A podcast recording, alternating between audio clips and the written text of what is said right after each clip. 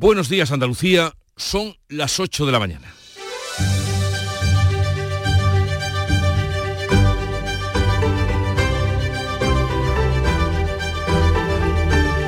En Canal Sur Radio, La mañana de Andalucía con Jesús Vigorra. Andalucía lleva hoy a la COP28, esto es la Confederación, la conferencia de la ONU sobre el cambio climático, su proyecto para la elaboración de energía limpia a través del Valle del Hidrógeno Verde, pero también lleva su gran preocupación, la sequía. El presidente de la Junta, Juanma Moreno, inicia su visita al país emiratí, donde conocerá también experiencias frente a la escasez de agua, como las desaladoras que la Junta ha proyectado en el plan de estrategia Sequía Plus para Andalucía. El gobierno da marcha atrás con el impuesto extra a las compañías energéticas después de las amenazas de las empresas de frenar sus inversiones o llevárselas fuera de España. Los ministros europeos de Economía retoman hoy las negociaciones para reintroducir las reglas fiscales que se flexibilizaron con motivo de la pandemia. La propuesta que se debate supondría un recorte para España de 20.000 millones de euros. También se espera que el ECOFIN elija a Nadia Calviño para presidir el Banco Europeo de Inversiones. El PP rechaza la fórmula de una mesa de partidos propuesta por Pedro Sánchez para abordar la renovación del Poder Judicial. Y en la guerra de Israel y Gaza, la imagen de hoy son decenas de milicianos de Hamas semidesnudos y amordazados tras entregarse al ejército israelí. A las 4 de la tarde, el Consejo de Seguridad de la ONU vota una resolución de alto el fuego humanitario propuesta por el secretario general como último intento para parar la guerra. Social Energy. La revolución solar ha llegado a Andalucía para ofrecerte la información del tiempo. Viernes 8 de diciembre con lluvia que ha caído o está cayendo en buena parte de Andalucía. Va a remitir en breve y el día va a quedar despejado a partir del mediodía, salvo en las sierras orientales. La cota de nieve desciende de los 2.500 a los 1.800 metros y las temperaturas siguen sin cambios o en descenso. Las máximas se van a mover entre los 14 grados de Jaén y los 21 de Almería. Soplará viento moderado del oeste. Granada y Almería tienen activo aviso amarillo por viento y olas de hasta, hasta las 8 de la tarde. Termina el año en verde con los Social Energy Green Days. Llévate 200 euros en tu batería virtual con Luz. Con seguro todo riesgo incluido los dos primeros años y grandes descuentos con hasta 25 años de garantía en todas nuestras instalaciones de primeras marcas. Pide tu cita al 955 44 11 11 o socialenergy.es. La revolución solar es Social Energy. Codo a codo. Así salimos a la calle Vamos a por todas. Nos levantamos a tope. Mano a mano. Nos superamos una y otra vez. Nos reímos, nos emocionamos. Porque contigo nunca estamos solos. Después de 85 años trabajando por una sociedad mejor para todos, en Grupo Social 11 tenemos claro que la igualdad de oportunidades se hace desde el respeto, codo a codo. Grupo Social 11. La mañana de Andalucía con Jesús Vigorra. Vamos a contarle la actualidad de este día y cómo en la COP28, esto es la conferencia de la ONU sobre cambio climático que se está celebrando en Dubái, hoy hay presencia andaluza. El presidente de la Junta lleva a esta cumbre del cambio climático el proyecto de Andalucía para convertirse en productora de energía limpia a través del Valle del Hidrógeno Verde, pero también su principal preocupación, que no es otra que la sequía. Manuel Pérez Alcázar. Juanma Moreno tiene una extensa agenda en la que va a exponer eh, los proyectos de Andalucía en producción de energías renovables. Este viernes comienza la fase clave de la cumbre con el debate político para tratar de alcanzar compromisos en la acción climática. El asunto más complejo es la reducción de los combustibles fósiles. Para la Unión Europea se debe caminar en su eliminación para cumplir el Acuerdo de París que plantea que la temperatura del planeta no suba más de un grado y medio por encima de los niveles preindustriales. Juanma Moreno anima a los estados participantes a tomar decisiones comprometidas y destaca el papel de las ciudades y las regiones. Espero que se tomen eh, decisiones valientes, que, que avancemos. Hay una cosa muy importante, los estados tienen un papel fundamental, pero no se pueden cumplir los objetivos en la lucha contra el cambio climático si no hay una participación activa de las ciudades y de las regiones. Frente a, la frente a, la sequía, Moreno va a conocer los avances tecnológicos de Dubái para desalar agua. La Junta ha previsto en su estrategia Sequía Plus el desarrollo de desaladoras portátiles en la costa de Cádiz, en la costa de Málaga, incluso en el campo de Gibraltar. Andalucía llega a esta cita con 2.400 hectómetros cúbicos de agua embalsada y los pantanos ligeramente por encima del 20%. Pues en este sentido, la Comisión del Tajo Segura ha autorizado un trasvase de 20 hectómetros cúbicos tras constatar la mejora de los embalses de cabecera. Quedan pendientes otros 37 hectómetros cúbicos del volumen de cabecera mientras se realizan las labores anuales de mantenimiento del acueducto. Con fecha 1 de diciembre, la cuenca del Segura dispone de 19 hectómetros cúbicos para abastecimiento, pero acumula un déficit de 12 hectómetros cúbicos y medio para riego. Y en medio de todo el tránsito y tráfico que hay ferroviario, un descarrilamiento se ha producido en el túnel de Recoletos en Madrid que ha obligado a circular con limitaciones a los trenes de cercanías, pero también los de media y larga distancia con origen y destino en Jaén y Almería. Es el tercer caso que se ha dado en pocos días. Bea Rodríguez. Otro tren, efectivamente, se ha salido de la vía a la entrada de la estación de Atocha. Ha ocurrido a la 1 menos 10 de la madrugada y los 60 pasajeros del cercanías han sido evacuados, todos ilesos.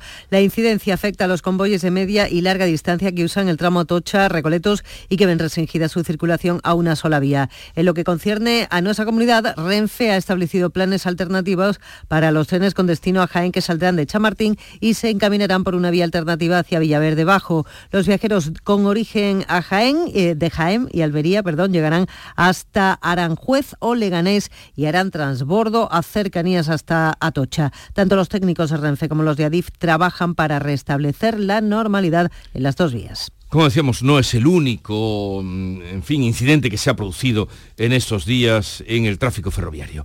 Bueno, el gobierno confirma su marcha atrás con el impuesto extra a las compañías energéticas después de que varias empresas amenazaran con llevarse más de 16.500 millones en inversión fuera de nuestro país. Pedro Sánchez corrobora el giro respecto a este impuesto extraordinario y lo justifica por la necesidad, dice, de capital que tienen las empresas para acometer nuevos proyectos de energía renovable. Proyectos industriales que necesitan también de esa cobertura de una política energética que de alguna manera estimule, incentive estas grandes inversiones en energía renovable para estos proyectos industriales. Empresas como Repsol e Iberdrola, también el PNV, habían alertado de que este impuesto ponía en riesgo la inversión de más de 16.500 millones de euros. El sector energético en su conjunto, al igual que la banca, tienen recurrido el impuesto ante la Audiencia Nacional. El precio de la luz baja hoy considerablemente, un 74%, mientras la gasolina marca este viernes en pleno puente su mínimo anual. El precio medio de la electricidad para los clientes de tarifa regulada se pagará a 21,78 euros, un 74% menos. El precio más bajo, de 4,3 euros, se dará de 3 a 7 de la mañana y de 11 de la mañana a 4 de la tarde. La caída del precio de la luz coincide con el mínimo del año en el precio de la gasolina, en pleno puente y a dos semanas del inicio de las vacaciones navideñas. El litro se paga a 1,57 euros, mientras que el diésel está a 1,54. Los ministros de Economía de la Unión Europea retoman hoy la negociación para así eh, reintroducir las reglas fiscales tras la pandemia. La vicepresidenta Nadia Calviño espera ser elegida hoy presidenta del Banco Europeo de Inversiones, el BEI. Si nada se tuerce, el cargo va a ser para Calviño, que defiende ante el ECOFIN la propuesta para retomar las reglas fiscales que incluye la exigencia de Alemania. Plantea que los países con una deuda superior al 90% del PIB, como España, la reduzcan un mínimo del 1% anual. En nuestro caso serían más de 13.000 millones de euros. Además, a los países que superen el 3% del déficit, caso también de España, se les fijará un ajuste anual mínimo del 0,5% del PIB. En total, el ajuste para España entre la deuda y el déficit ascendería a 20.000 millones de euros al año, mientras el Eurogrupo ha trasladado a nuestro país la necesidad de que tome medidas que supongan un ajuste inmediato del 0,7% del Producto Interior Bruto. Ante la propuesta de Pedro Sánchez planteada ayer, el PP rechaza discutir los temas de Estado en una mesa bilateral. A los populares les recuerda la fórmula que tienen ahora el PSOE con Junts y Esquerra e insta a negociar estos asuntos en las instituciones. Pedro Sánchez quiere abordar con fijo antes de final de año la reforma del Consejo General del Poder Judicial, la financiación y la eliminación del término disminuido de la Constitución. Propone hacerlo en una mesa de negociación entre los dos partidos, un formato que no gusta al PP. La secretaria general, Cuca Gamarra, ve un paralelismo con las mesas de negociación del PSOE con los independentistas con luz y taquígrafos en las instituciones y en los marcos que nos hemos dado para hablar de estas cuestiones. Ni mesas ni mediadores. Y por supuesto en territorio español. El Partido Popular insiste en condicionar la renovación del Poder Judicial a la reforma en paralelo del sistema para que los jueces elijan a sus representantes. La reforma de la financiación autonómica la deriva al Consejo de Política Fiscal y Financiera y solo admite el cambio constitucional sin añadir temas colaterales ni ratificarlo en referéndum. Los populares quieren introducir la amnistía en la reunión. Sánchez ha dicho que los populares lo hubieran aprobado si hubieran podido gobernar solo con el apoyo del nacionalismo periférico. Sumar a chica espacio a sus antiguos socios y les pide a los cinco diputados de Podemos que han abandonado el grupo parlamentario que entreguen sus escaños. Los de Yolanda Díaz cierran la puerta a una coalición con Podemos en las próximas elecciones gallegas y vascas. La portavoz de la formación Marta Lois en Cataluña Radio ha evitado hablar de transfugismo, pero les ha planteado la misma exigencia. Hay que entender que eh, los diputados y diputadas de, Podemos mm. pues se presentan con una formación política y si abandonas eh, la formación política, en buena lógica eh, tendría que devolverse el acta. En Andalucía, la diputada y secretaria general de Podemos reprocha que Sumar les ha impedido desde agosto presentar iniciativas. Sin embargo, Martina Velarde descarta que vaya a poner en peligro el gobierno. Creo que no está en cuestión la responsabilidad política que ha tenido siempre Podemos. Nosotros no hemos salido de esa coalición para desestabilizar el gobierno. Hemos salido porque queremos trabajar. En Andalucía, Podemos descarta que su ruptura con Sumar tenga consecuencias en el grupo por Andalucía o en las coaliciones locales. Y España reclama a Estados Unidos la retirada de otros dos agentes después de que, Estados, de que Washington haya retirado ya a otros dos funcionarios que estaban implicados en el soborno a dos agentes del CNI. Los ministerios de Exteriores y Defensa reclaman a Estados Unidos la retirada de esos otros dos agentes que podrían estar también implicados. La titular de esta cartera confirmaba este jueves que las relaciones bilaterales no se han visto afectadas. Margarita Robles. En ningún caso eso afecta al núcleo fundamental de las relaciones, insisto, entre dos países que son aliados y amigos.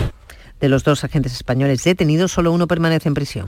El avance de la guerra al sur de Gaza imposibilita las operaciones de asistencia y ofrece hoy la imagen de milicianos de Hamas semidesnudos y amordazados tras entregarse al ejército israelí. La ONU va a votar esta tarde una resolución de alto el fuego humanitario. El Consejo de Seguridad va a votar esa resolución propuesta por el secretario general Antonio Guterres. Pedro Sánchez le ha expresado esta noche su respaldo. Por su parte, el presidente de Estados Unidos, Joe Biden, ha llamado al primer ministro de Israel, a Benjamín Netanyahu, y le ha pedido una vez más que proteja a la población civil en Gaza y que habilite corredores humanitarios también para que la Media Luna Roja llegue a los rehenes, como ha expuesto el secretario de Estado norteamericano, Anthony Blinken.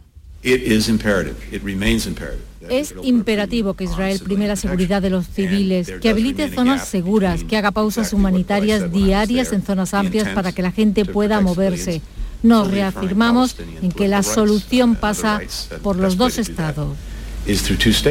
Después de dos meses y un día de guerra, los muertos gazatíes suman 17.200. Solo este jueves han muerto 350 personas. La imagen es la de decenas de milicianos de Hamas rendidos, amordazados y semidesnudos. El Ministerio de Sanidad convoca una reunión para el próximo 18 de diciembre en la que se abordará la falta de profesionales sanitarios a petición de la Junta y de otras comunidades. La presión de la consejera andaluza de Salud y de otras comunidades fuerza al Ministerio a convocar el 18 de diciembre la Comisión de Recursos Humanos, donde solo se estudiarán esas demandas sobre la falta de médicos de infantil y primaria que pedía Catalina García. Le hemos pedido desde Andalucía un Consejo Interterritorial monográfico, como ya lo hemos pedido a los cinco ministros anteriores, para hablar de nuestro mayor problema. El mayor problema de todas las comunidades autónomas es el déficit de profesionales, especialmente en atención primaria y de listas de espera se tratará en el próximo Consejo Interterritorial que se celebrará en Asturias el 21 de diciembre y facilidades para vacunarse contra la gripe y contra el COVID. La próxima semana habrá centros de Andalucía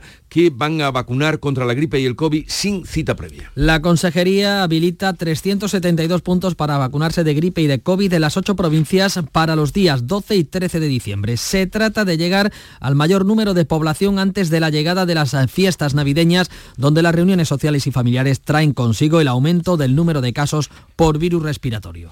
Andalucía está siendo uno de los destinos principales en este puente para atracción de turistas que eh, está ganando nuestra tierra en visitantes en relación con el año pasado. El turista que viaja estos días suele ser nacional. La Sierra de Cazor, la Segura y las Villas en Jaén está entre los lugares más visitados en este puente con un 90% de ocupación hotelera. En Sevilla es el 75% de media y en Málaga la patronal hotelera cifra la ocupación en casi el 70% en la Costa del Sol. Javier Hernández es el vicepresidente de AECOS.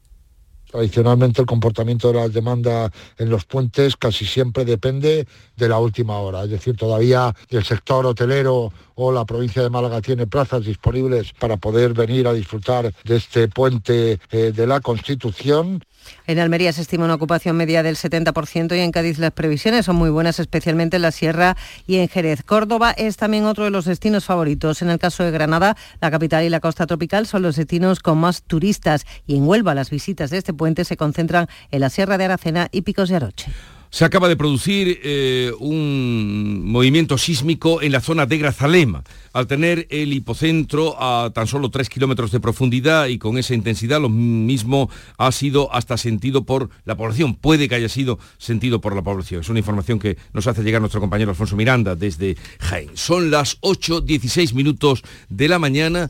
Una pausa y enseguida recordamos lo más llamativo de este día. He mejorado la producción de cereal cambiando un kilo de superbiazón por 70 kilos de urea. Superbiazón, el bioestimulante con fijación de nitrógeno que te ofrece la máxima rentabilidad de tu cereal. Fertinagro Biotech. Más información en supervia.es. Existe un lugar donde cada paso es una obra de arte, donde la tradición forma parte del futuro, donde el tiempo se detiene para disfrutar cada segundo hay un lugar en el mapa que es magia para los sentidos, en donde cada paso se convierte en una experiencia. ¿Y si nos regalamos Úbeda y Baeza? Dos ciudades, un destino. Nosotros aplicando Superbiazón hemos conseguido más cosecha gastando menos urea. Superbiazón, el bioestimulante con fijación de nitrógeno que te ofrece la máxima rentabilidad de tu cereal. Fertinagro Biotech. Más información en supervia.es. Vamos a los temas principales del día con Fran López de Paz, editor de Andalucía a las 2. ¿Cómo está la tensión hoy, Fran? Pues ahora mismo la tensión está baja, porque es día de fiesta y porque estamos durmiendo. ¿Sabes a la hora que se ha acostado Nadia Calviño esta noche? No tengo ni idea. A la hora en la que tú te has levantado. Porque han estado los ministros de Finanzas hasta las 3 de la mañana viendo algo muy importante. ¿Y tanto? Porque tanto? desde que eh, vino la pandemia se relajó esa regla de la Unión Europea sobre los déficits fiscales o los déficits que podían tener los presupuestos de los Estados miembros. Ahora toca apretar, es decir, la fiesta terminó y hay que ajustarse a eh, porcentajes muy concretos.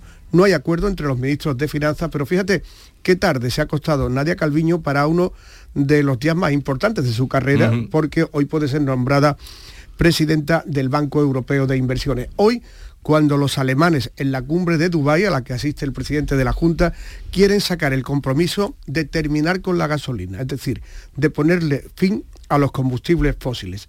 ¿Cuándo será Vigorra? Y eso lo van a decir en Dubái. Fíjate, las paradojas de la vida.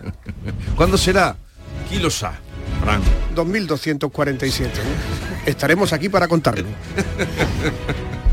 Hasta luego.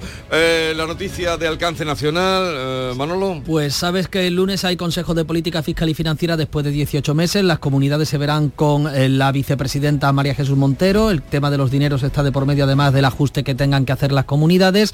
Y aquí en Andalucía se recuperará el impuesto al patrimonio para que los grandes patrimonios puedan elegir si tributan en Andalucía o fuera de ella. Pues bien, una figura similar se ha aprobado en Madrid.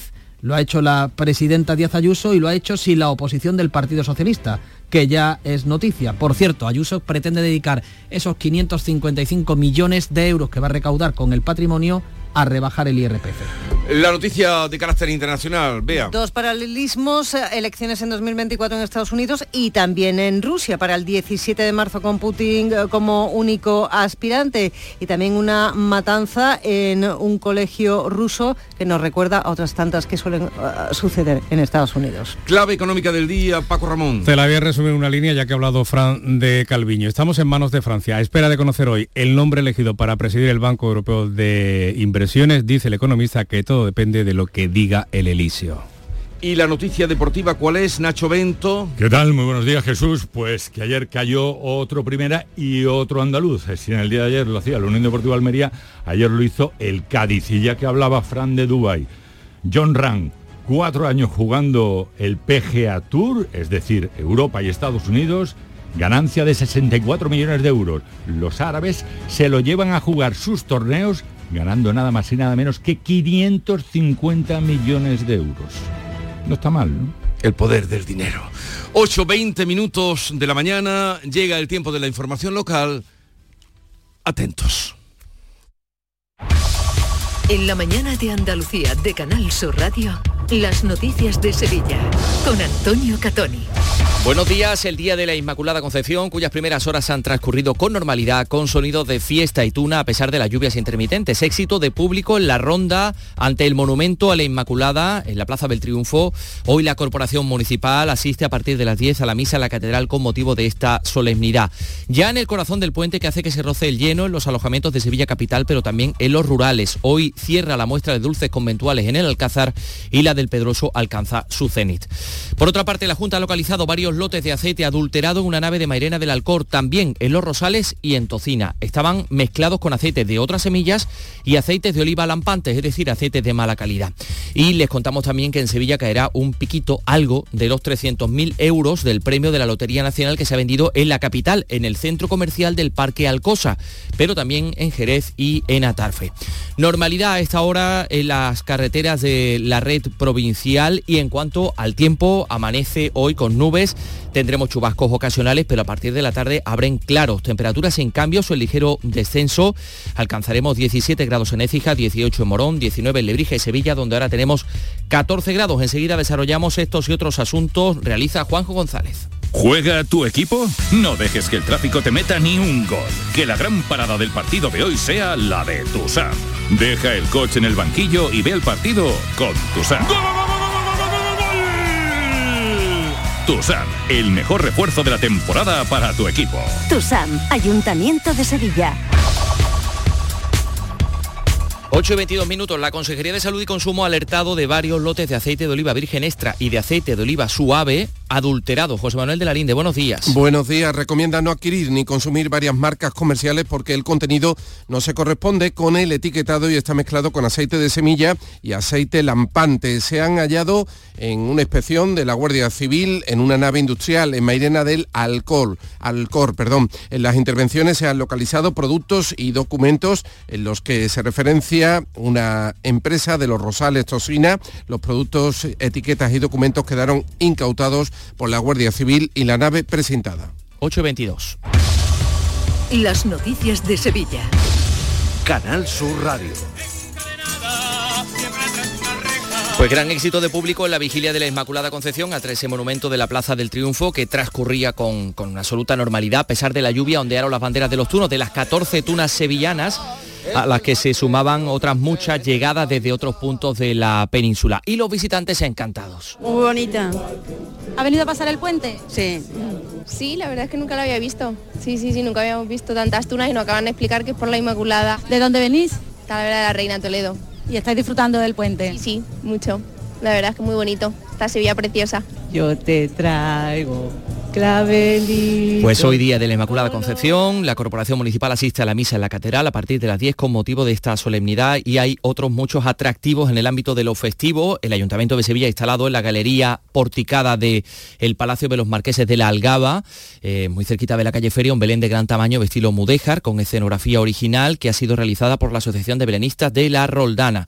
El delegado de Participación Ciudadana, Juan Bueno, así nos lo describe. Queremos que los sevillanos conozcan este magnífico edificio del Palacio de Marqueses de la Argaba, construido en los siglos XVI y XVII, de un valor arquitectónico y artístico increíble, y a su vez que disfruten del Belén Mudéjar, ambientado en esta época medieval que representa el entorno del Palacio de los Marqueses de Algaba, mostrando las características urbanas de la zona norte del casco antiguo de nuestra ciudad a través de una reproducción de sus edificios más históricos. También está abierta ya la programación de Navidad en San Luis de los Franceses. Se ha estrenado con la apertura del Belén instalado bajo la cúpula de la iglesia. Tiene 12 metros cuadrados de exposición, recrea varias escenas del nacimiento. Va a estar abierto hasta el 7 de enero. Hoy se cierra la muestra de dulces de convento del Alcázar, una tradición para muchos sevillanos. Allí se puede comprar pues todo tipo de dulces, eh, por ejemplo las yemas de San Leandro, los bollitos de Santa Inés, eh, que recetas que datan del siglo XVII, pero también hay novedades este año, como nos contaba Claudia Hernández, coordinadora de la exposición. Vienen magdalenas de chocolate por primera vez, muchos turrones y el producto de este año que es el bizcocho relleno de chocolate. Por favor, que no dejen de venir los sevillanos comprometidos que quieren a sus conventos o que simplemente les gustan los buenos dulces, los buenos productos de calidad para tener la despensa repleta para Navidad. Bueno, pues hoy cierra esa muestra de, de dulces de convento y en el Pedroso se sigue recibiendo hoy a miles de visitantes que llegan desde toda la provincia para disfrutar de la feria de muestras de productos típicos y artesanales de Sierra Morena, donde la estrella es la gastronomía, pero también hay una propuesta cultural y de ocio muy atractiva. Una cita que permite conocer y comprar productos de calidad de toda la comarca, como nos contaba el alcalde del Pedroso, Sergio Vela. Los productos que hay aquí en la comarca son todos, ahí no hay trampa ni eh, eh, es todo eh, producido aquí, el cochino criado aquí, las cabras, su leche aquí, la calidad es, impresionante. Y la gente no es tonta, la gente viene a la, a la sierra, compran a buen precio en una fecha espectacular, porque estamos en, víspera de la Navidad. Y lo disfruta, claro. Bueno, pues tengan en cuenta también hoy que el Festival de Cultura Asiática y Ocio Digital de Sevilla, Manga Fest, regresa en una nueva edición al Palacio de Exposiciones y Congresos hasta el domingo. Tras el éxito de la edición de verano, en junio, los más fanáticos se pueden acudir a este certamen en su fecha original. En Fibes, y tengan en cuenta también que la Isla de la Cartuja acoge esta Navidad una amplia oferta cultural en distintos espacios como el Caixa Forum, Cartuja Center City, Torre Sevilla o Teatro Central.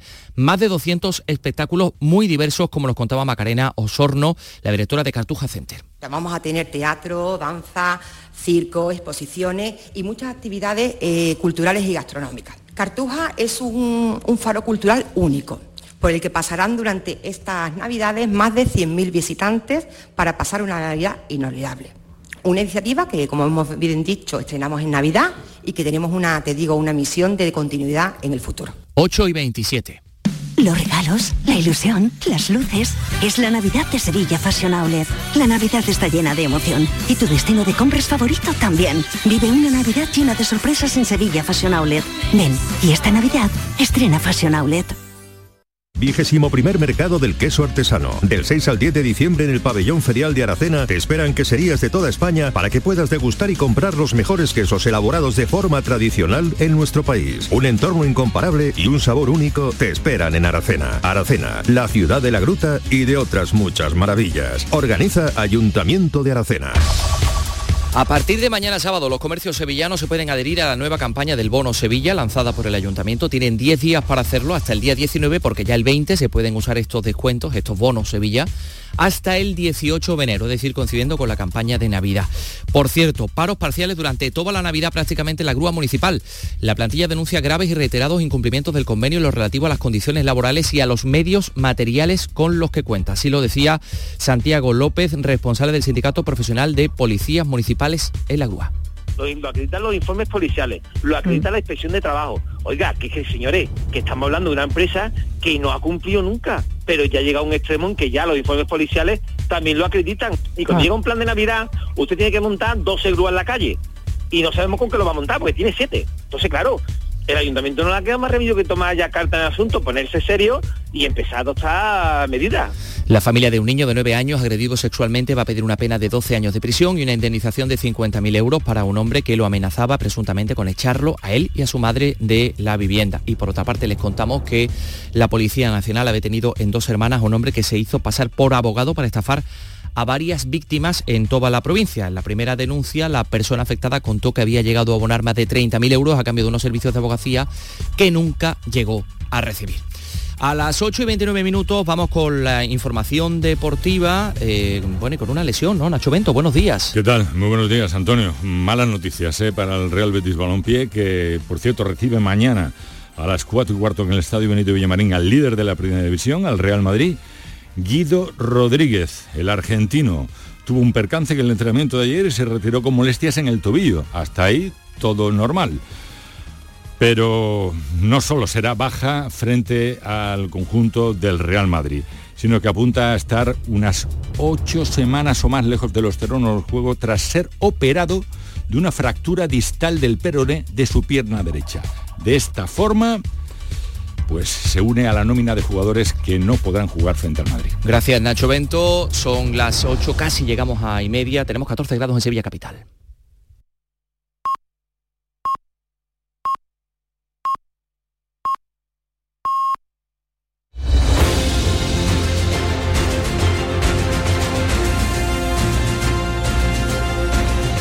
Acaban de dar las ocho y media de la mañana en la sintonía de Canal Sur Radio. Enseguida vamos a abrir tertulia de actualidad. Hoy tenemos como invitados a Silvia Moreno, Javier Rubio y Antonio Suárez Candilejo.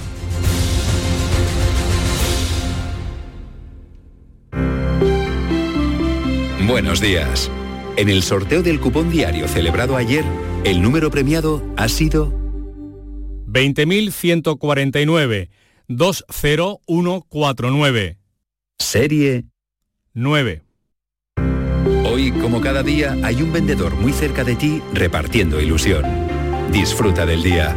Y ya sabes, a todos los que jugáis a la 11, bien jugado. Asegurarte en Montepío es muy diferente a hacerlo en otras compañías. Es como formar parte de una gran familia que lleva cuidando de los suyos más de 100 años. Descubre nuestras soluciones en salud, decesos, jurídico, retirada de carnet y mucho más, siempre a los mejores precios. Visita montepíoconductores.com. Montepío lo tiene cubierto. Lo tiene el hippie y el banquero, la vecina y el portero, el que es muy bailón y el que trae el cotillón. ¿Es un extra? De ilusión. El 1 de enero, cupón extra de Navidad de la 11, con 80 premios de 400.000 euros. Por solo 10 euros, cupón extra de Navidad de la 11. En Navidad, todos tenemos un extra de ilusión. ¿Lo tienes tú? A todos los que jugáis a la 11, bien jugado. Juega responsablemente y solo si eres mayor de edad. Existe un lugar donde cada paso es una obra de arte, donde la tradición forma parte del futuro donde el tiempo se detiene para disfrutar cada segundo. Hay un lugar en el mapa que es magia para los sentidos, en donde cada paso se convierte en una experiencia. ¿Y si nos regalamos Úbeda y Baeza? Dos ciudades, un destino. Buenos días. En el sorteo de mi día de la 11 de ayer, la fecha ganadora ha sido 18 de marzo de 1980. Y el número de la suerte, el 10. Recuerda que hoy, como cada viernes, tienes un bote millonario en el sorteo del Eurojackpot de la 11. Disfruta del día. Y ya sabes, a todos los que jugáis a la 11, bien jugado. Los fines de semana nos despertamos en los mejores rincones de Andalucía para que conozcas su historia, su cultura, sus curiosidades, sus leyendas. Te invitamos a conocer una Andalucía llena de talento, hermosa, fascinante y única. Andalucía nuestra, los sábados y domingos desde las 7 de la mañana en Canal Sur Radio con Inmaculada González. Contigo somos más Canal Sur Radio. Contigo somos más Andalucía.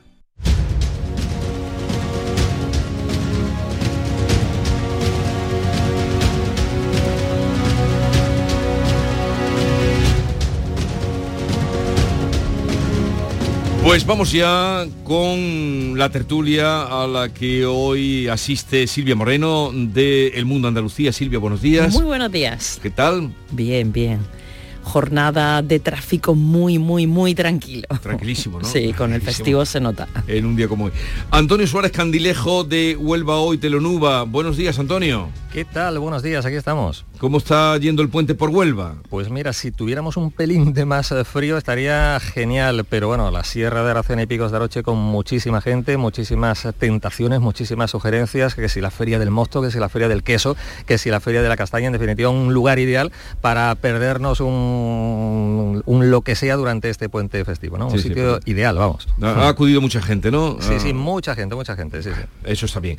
Y Javier Rubio, mm, buenos días Javier. Muy buenos días. ¿Qué tal está viviendo el puente? Mm, Bien, bien. Tranquilo. Aquí, aquí en Sevilla, no, no me he movido. Pero Sevilla está hasta las trancas. Sí, sí, sí, sí, esa- efectivamente, esa es la definición. no se puede dar un Una paso. expresión muy flamenca hasta las trancas. Vamos, a- ahora mismo no, ahora mismo está Sí, la, claro. la calle muy tranquila. Hoy es día grande en Sevilla, Día de la Inmaculada. Día de la Inmaculada. Claro, todo el mundo en general, la voz reina escogida, día que sois concebida sin pecado original. Eso de donde... Las coplillas de Miguel del Cid, Ajá. poeta del 17.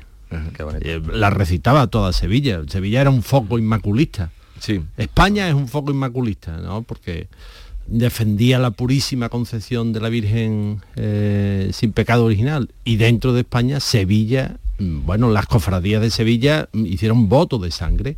Todavía en el silencio, por ejemplo, desfila la espada y el cirio. Y era defender la pureza de María. Todo eso con, a- y, y antes del dogma, ¿no? por supuesto, el dogma de ayer por la mañana, 1854.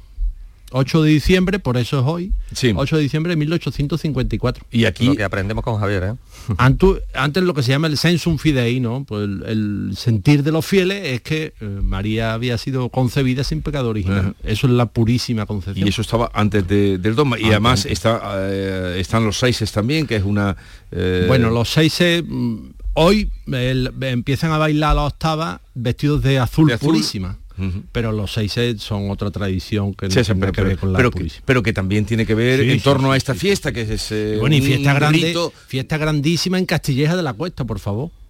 que los allí. azules y los rojos. Bueno, eh, aquí el pueblo está dividido entre los de la eh, Plaza de Santiago y los de la calle Real. Los de la calle Real son los de la Purísima. Entonces hoy es fiesta principal, vamos. ¿Y los otros de quién son? De Santiago. De Santiago. en fin, sí. eso tiene que ver con la conquista, porque es la orden de Santiago la que estuvo por ahí ayudando a, a Fernando III el Santo, ahora que se ha hecho, se ha cumplido la efeméride. Por cierto, que en un lugar muy transitado en estos días, que está llena la ciudad, como, como están las principales de, de Andalucía, está en el, el Arco del Postigo, está allí también la... La pura y limpia. La, pura y limpia. La pura y limpia, ante la que rezó el Papa cuando vino el Papa Juan Pablo II, cuando vino en, en 1993. Estaba en el altar de, la misa final del Congreso Eucarístico. Pues eso ya lo saben. Además de ver las luces, además de ver las luces, que es, Eso, un es lo más de atractivo, lo más atractivo ahora parece en las ciudades son las luces, se ha descubierto la luz, hágase la luz, pásense también, por ejemplo, por el arco del el postigo del aceite, que tiene su historia, y allí está la pura y limpia. ¿Y tu mm, puente cómo lo estás llevando? ¿A- ¿Algo que comentar? Pues mi puente mitad trabajo, mitad festivo. Estuve en mi pueblo, en Churriana de la Vega, en Granada, que está estuviste también, sí, en. Granada está también la ciudad llena de luces, llena de turismo. Está como todas las capitales andaluzas, también los pueblos. En este puente todo el mundo aprovecha para, para viajar, para hacer turismo y hay sitios bonitos en Andalucía para, para ver, más allá de las luces, como comenta Javier. Es que ahora cuando hablan parece que las luces como Sí. si fueran las luces. Ya hablamos el otro día algo, el pasado viernes.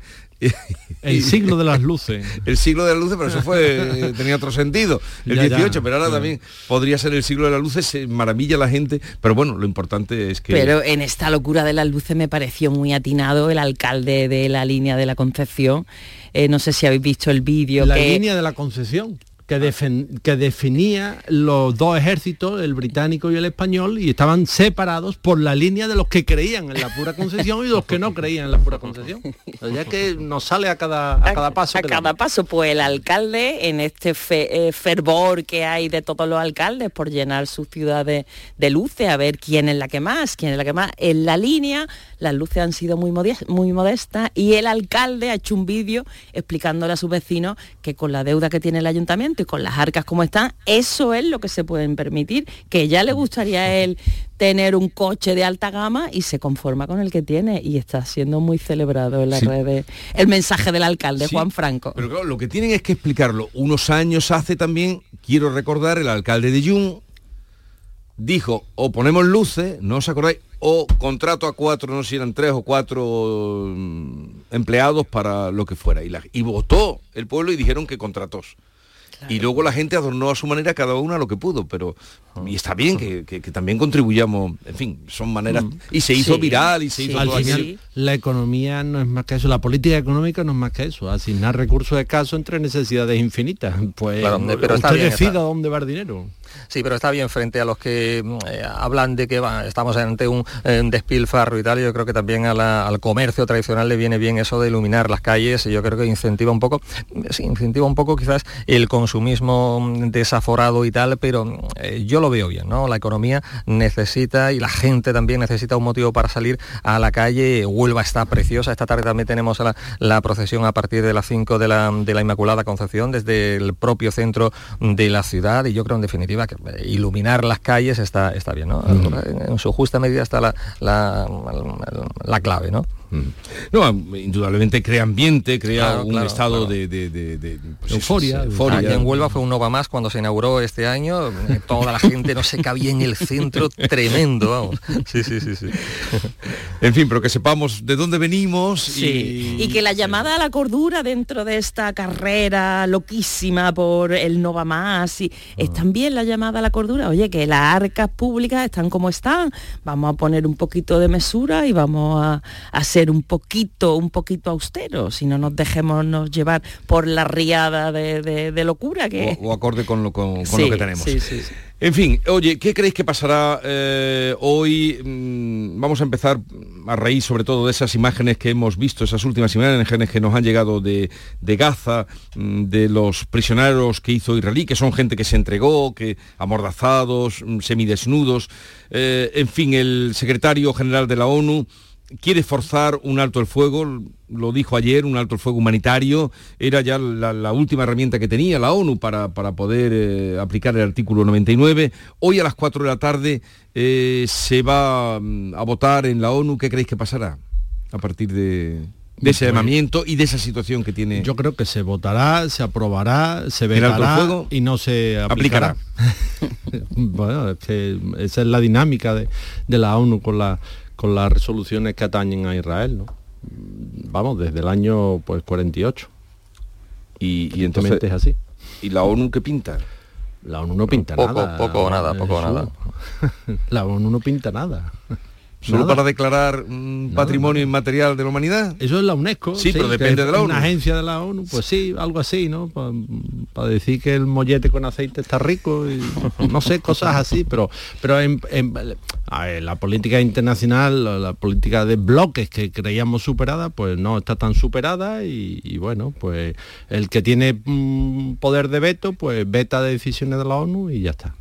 Y aparte, eh, ¿cómo se implementa un alto el fuego? O sea, ¿cómo?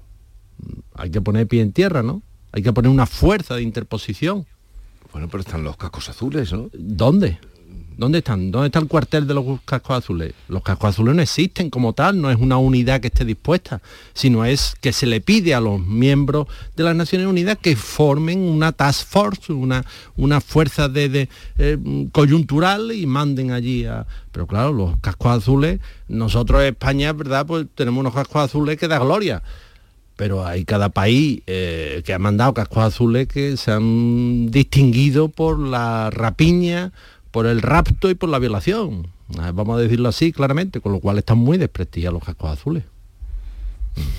Yo siento ser portador de tan malas noticias en un día festivo, pero es que el mundo es así. No, llevamos ya dos meses de conflicto, dos meses de guerra y se vislumbra, el, panorama no es nada optimista ni nada halagüeño, porque a pesar de que podíamos imaginar o desear que desde la ONU, desde la llamada del secretario general, se pudiera articular un alto el fuego que tuviera eh, incidencia para por lo menos que llegara ayuda humanitaria, eh, proteger lo máximo posible a la, población civil, a los niños, a las personas, pero estamos viendo que no, que en estos dos meses pues no, no se están haciendo las cosas como marcan las reglas de, de la guerra, ¿no? Que también la guerra tiene su regla, Claro. pero en este caso pues vemos desgraciadamente que no es así. Hay eh, países que tienen más o menos influencia sobre Israel y sobre, sobre Hamas y, y estamos muchas veces a expensas ¿no? de que Estados Unidos finalmente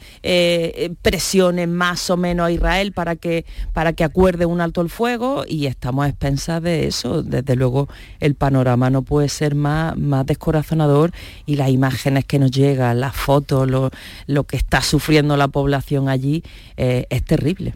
Es que esa es, la, clave, Silvia, yo creo, lo que está sufriendo la población. Ayer veíamos eh, imágenes dantescas de, tantos eh, ciudadanos palestinos semidesnudos. Eh, me preocupa mucho lo que está pasando, esta barbarie, dos meses ya de guerra como apuntas, y lo que también es penoso y es muy lamentable es que Guterres, bueno, casi nadie le, hace caso y viene siendo así desde hace ya bastante tiempo, lo hemos comentado aquí en más de, una ocasión, y bueno, después de dos meses de, conflicto, lo triste, lo descorazonador es que no se ve ni a corto ni a medio plazo ninguna, ninguna solución. ¿no? Ayer el presidente del gobierno, el, nuestro, Pedro Sánchez, enviaba su, su mensaje de apoyo eh, a través de las redes sociales al propio Guterres, pero esto y nada es prácticamente nada. ¿no? Yo creo que el mundo debería de hacer un poco más, mm, parece o da la impresión, la ligera impresión, de que estamos mirando un poco hacia el otro lado. Vemos como, mm, pese a la cercanía, eh, estamos viendo como demasiado lejano este conflicto y sí, eh, mucha eh,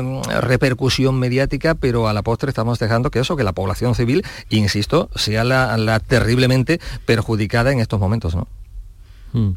Yo creo que Guterres eh, se ha colocado en una posición eh, de líder moral, líder espiritual, un poco como la voz del Papa Francisco. Eh, claro, pero eso no basta en un Claro, conflicto de este tipo, La venimos Javier. escuchando regularmente, ¿verdad? Paren la guerra, paren la Sí. guerra, es verdad, porque nadie mm, en su sano juicio puede, se puede hace, claro. mm, pretender la guerra, ¿no?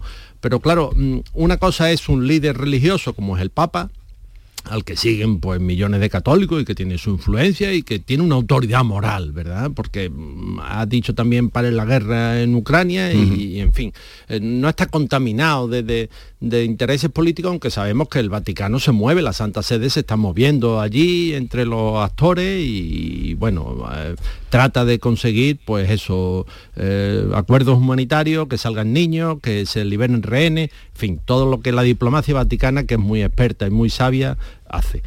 Pero claro, Guterres es el, pres- el secretario general de las Naciones Unidas, que, es otra cosa. Y es un órgano pues mm, político, donde se hace mm, política internacional y la política internacional pues es la más, mm, yo diría, la más descarnada o la más, no sé, la- donde los intereses nacionales priman por encima de cualquier otra consideración.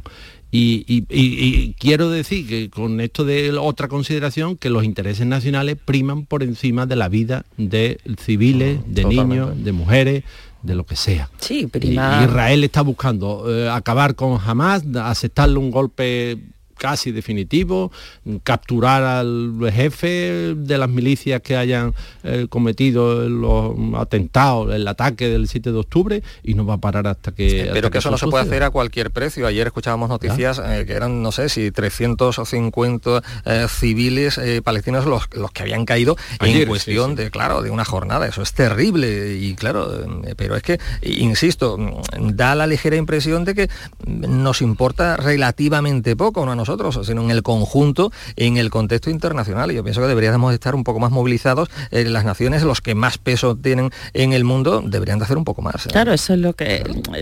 La desgracia es que eh, priman los intereses de los países, pero priman los intereses de los países más poderosos. Claro, Eh, la ley eh, del más fuerte, la la, ley que del más predomina fuerte. en la diplomacia internacional, pero que eso es así siempre.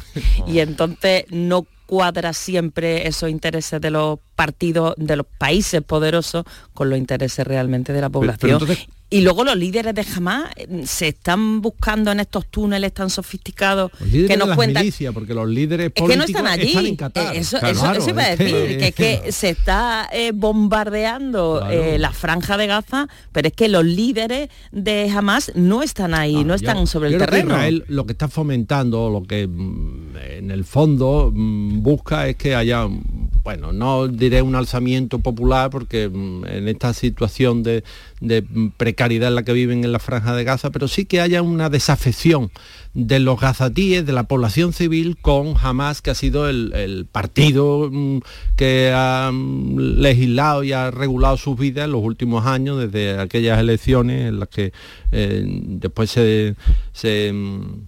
bueno, en la, Cisjordania eh, ganó la Autoridad Nacional Palestina y en Gaza, la Franja de Gaza, que es el otro territorio palestino, pues ganó Hamas. Y entonces, bueno, pues que le den de lado a Hamas, mm, bueno, mm, y a base de, pues como casi como mm, claro no voy a usar el ejemplo pero pero eh, se me viene a la mente claro una campaña de bombardeos masivos a la población civil pues ya la hemos visto en otros momentos de la historia y al final no, con, no consigue el objetivo que se pretende no de, de mm, que la gente eh, se levante contra su gobierno. Mm, bueno.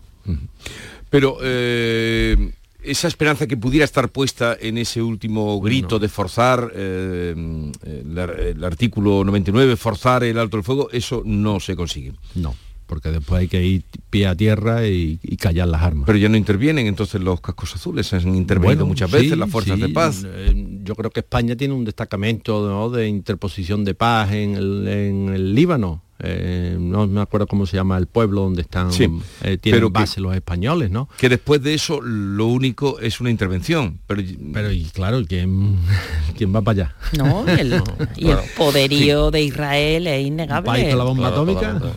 Está, o sea, volvemos a Estados Unidos. Claro.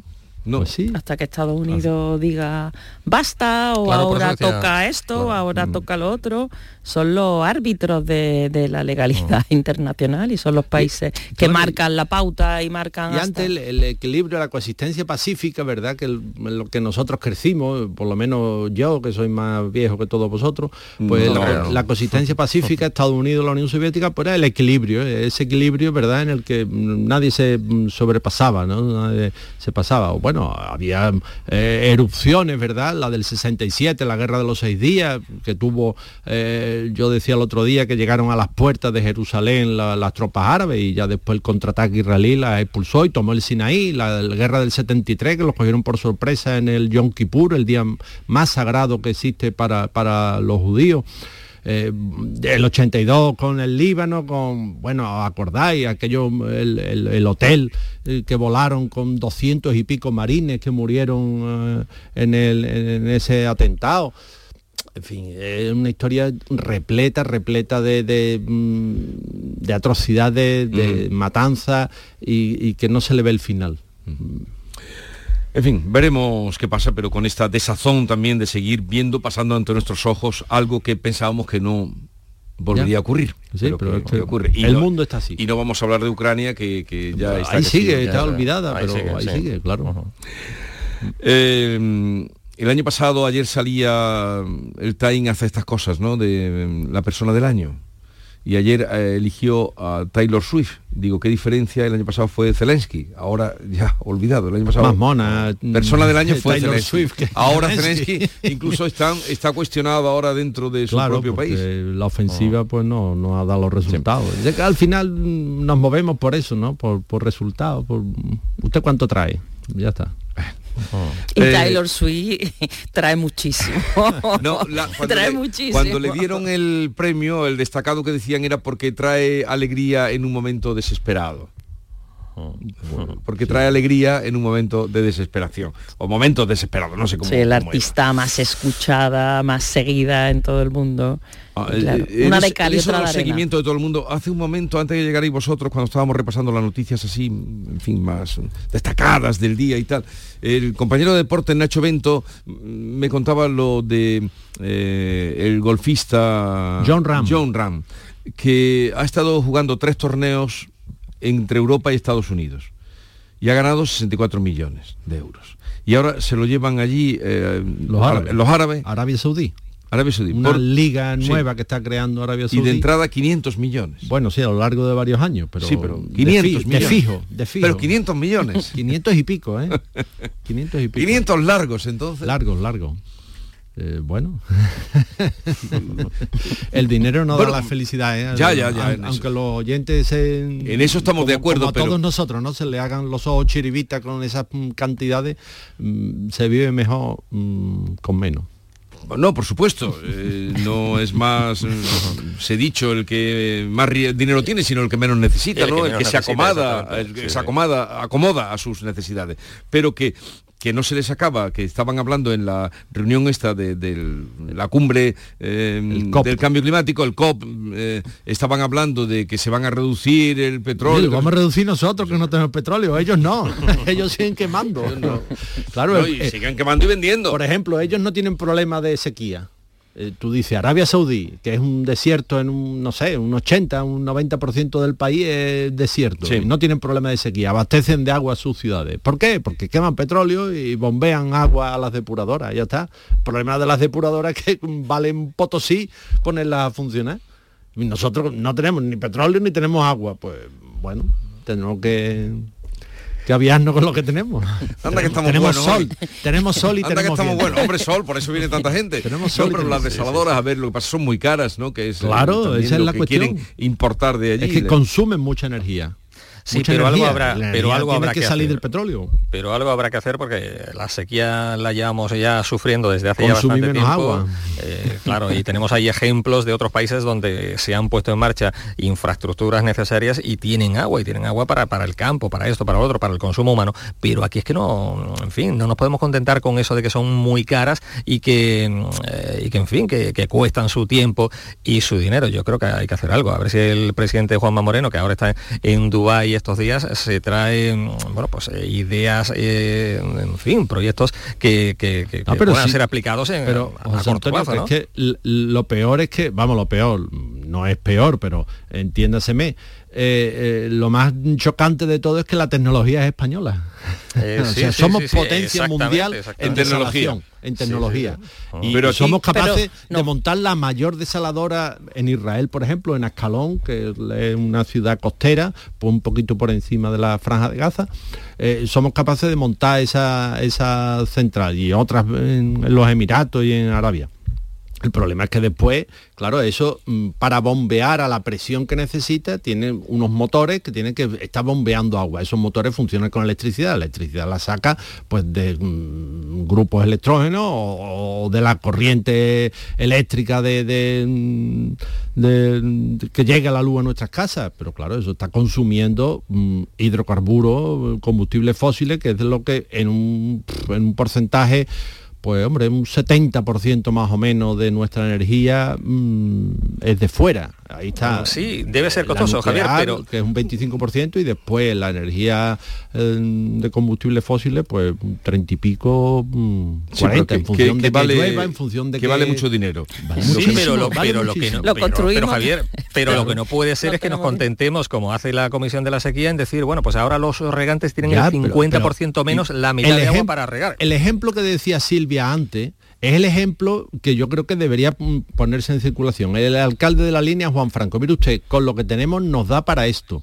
Pues alguna vez algún político en España, digo, porque es nuestro país, no hablo del extranjero, alguna vez un político en nuestra España nos tendrá que decir, mire usted, con lo que tenemos nos da para esto.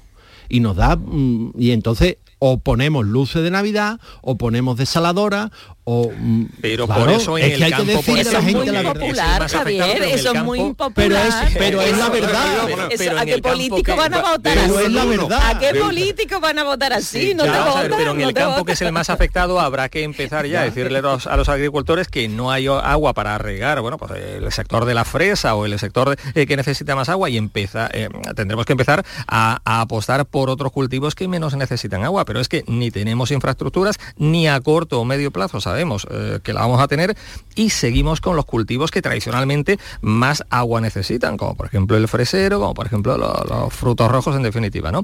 Pero el Algo mensaje, hacer, el ¿no? mensaje en el acuerdo que se ha llegado con, con Doñana, el mensaje también es, oiga, mm, tenemos que abandonar tierras que ahora mismo están siendo cultivadas, hay que dejar de Mm, cultivarlas sí. porque esto no es sostenible. Sí, sí, Ese pero mensaje bueno, poco a claro, poco pero tiene eso- que ir este calando, acuerdo- hay este que acuerdo- pagarlo, este efectivamente. acuerdo, ya que lo mencionas, efectivamente, sí, hay que pagarle, pero, hay que pero, Silvia, este acuerdo, este acuerdo ya que lo mencionas, Silvia, es muy positivo. Evidentemente no seré yo quien lo, quien lo critique. Son 1.440 mm, millones los que se van a poner encima de la mesa para, para infraestructuras, para ayuntamientos, para, para todo y 100.000 hectáreas, en 100.000 euros por hectárea de las más afectadas por el tema de la Corona Norte. Pero bueno, los que tenemos más edad, recordamos que a principios de los años 90 vino un plan muy similar con una comisión de expertos que se creó y que la dirigió, la lideró Manuel el- Castells. Manuel Castells, que eso sirvió para, para el momento. La cosa sigue igual o peor que entonces, ¿no? Quiero decir, mm, habrá que hacer algo más de la lluvia esta de millones, que a ver cuándo llega, cómo llega. Y a quién llega. Y a quién llega, efectivamente, ¿no? O sea y cómo se articula esto también. que es- Bonita es cosa has dicho tú, o luces de Navidad o desaladoras. pero no es tanto, tú has dicho, tendremos que empezar a restringir, pero no es tanto el consumo humano No, que habría que claro, restringir y no desaprovechar. Pero ahí, como Sí. Suárez Candilejo apuntaba, él apunta por su tierra, pero vete a otras zonas de, vete al mango y vete al aguacate, a ver Claro, cómo, igual, igual, cómo se claro. cultiva eso. Y, y la, y en Almería, curiosamente, que es donde menos agua tienen, es donde no tienen Más problemas. provecho le sacan, porque claro, Claro. el Pues desaladoras en lugar de luces de Navidad. Claro, y conduce. Vamos, es una reducción, una butada. Sí, sí, pero, sí, es una butada. Que, que entiendan los, los oyentes que lo que estamos diciendo es que al final tienes que decidir dónde inviertes, dónde va el dinero de nuestros impuestos. Oye, y a Juan, y, y antes bromeaba un poco que eso no, a nadie te vota. A Juan Franco lo han votado masivamente Sí, en bueno, su sí, sí, pueblo. sí, sí, sí, sí. Prácticamente tienen todos los concejales del ayuntamiento. O sea que Llegamos a las 9 de la mañana en Ya ven y escuchan mejor en animada conversación.